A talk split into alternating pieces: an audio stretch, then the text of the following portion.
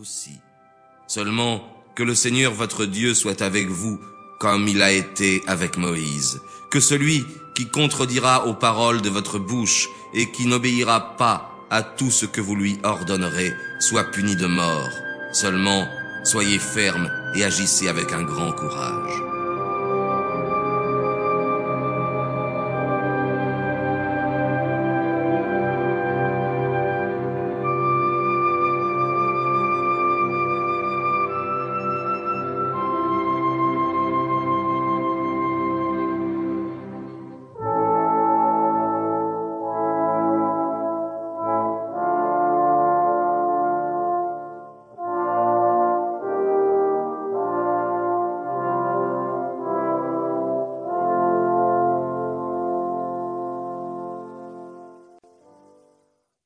Josué, fils de Nain, envoya donc secrètement de Sétim deux espions, et il leur dit, Allez, et reconnaissez bien le pays et la ville de Jéricho.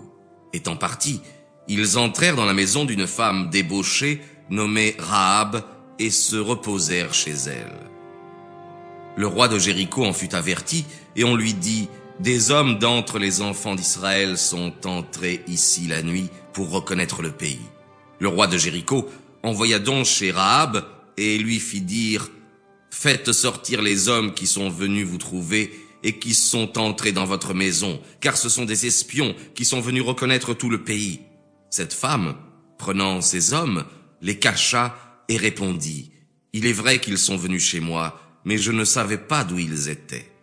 Et lorsqu'on fermait la porte pendant la nuit, ils sont sortis en même temps, et je ne sais où ils sont allés. Poursuivez-les vite, et vous les atteindrez. Or, elle fit monter ses hommes sur la terrasse de sa maison et les cacha sous des tiges de lin qui y étaient. Ceux donc qui avaient été envoyés de la part du roi les poursuivirent par le chemin qui mène au gué du Jourdain. Et aussitôt qu'ils furent sortis, les portes furent fermées.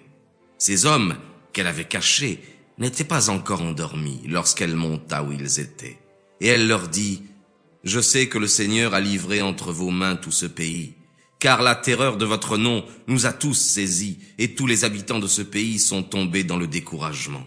Nous avons appris qu'à votre sortie d'Égypte, le Seigneur sécha les eaux de la mer Rouge dès que vous y fûtes entrés, et de quelle manière vous avez traité les deux rois des Amoréens qui étaient au-delà du Jourdain, Séon et Og, que vous avez fait mourir.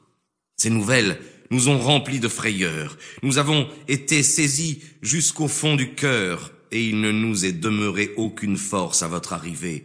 Car le Seigneur votre Dieu est le Dieu même qui règne en haut du ciel et ici-bas sur la terre.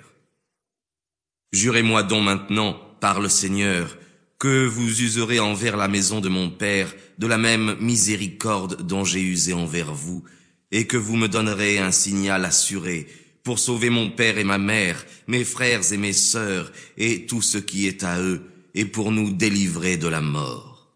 Ils lui répondirent, Notre vie répondra de la vôtre, pourvu néanmoins que vous ne nous trahissiez point. Et lorsque le Seigneur nous aura livré ce pays, nous userons envers vous de miséricorde, et nous exécuterons avec fidélité nos promesses. Elle les fit donc descendre par une corde qu'elle attacha à sa fenêtre car sa maison tenait au mur de la ville. Et elle leur dit, Allez du côté des montagnes, de peur qu'ils ne vous rencontrent quand ils reviendront, et demeurez là, cachés pendant trois jours, jusqu'à ce qu'ils soient de retour, et après cela, vous reprendrez votre chemin. Ils lui répondirent, Nous nous acquitterons du serment que vous avez exigé de nous. Si, lorsque nous entrerons dans ce pays, vous mettez pour signal ce cordon d'écarlate, si vous l'attachez à la fenêtre par laquelle vous nous avez fait descendre, et que vous ayez soin en même temps de réunir dans votre maison votre père et votre mère, vos frères et tous vos parents. Si quelqu'un est trouvé hors de la porte de votre maison, son sang retombera sur sa tête, et nous n'en serons pas responsables. Mais si l'on touche à quelqu'un de ceux qui seront avec vous dans votre maison, leur sang retombera sur notre tête que si vous voulez nous trahir et publier ce que nous vous disons, nous serons quittes de ce serment que vous avez exigé de nous. Et elle leur répondit, qu'il soit fait comme vous le dites.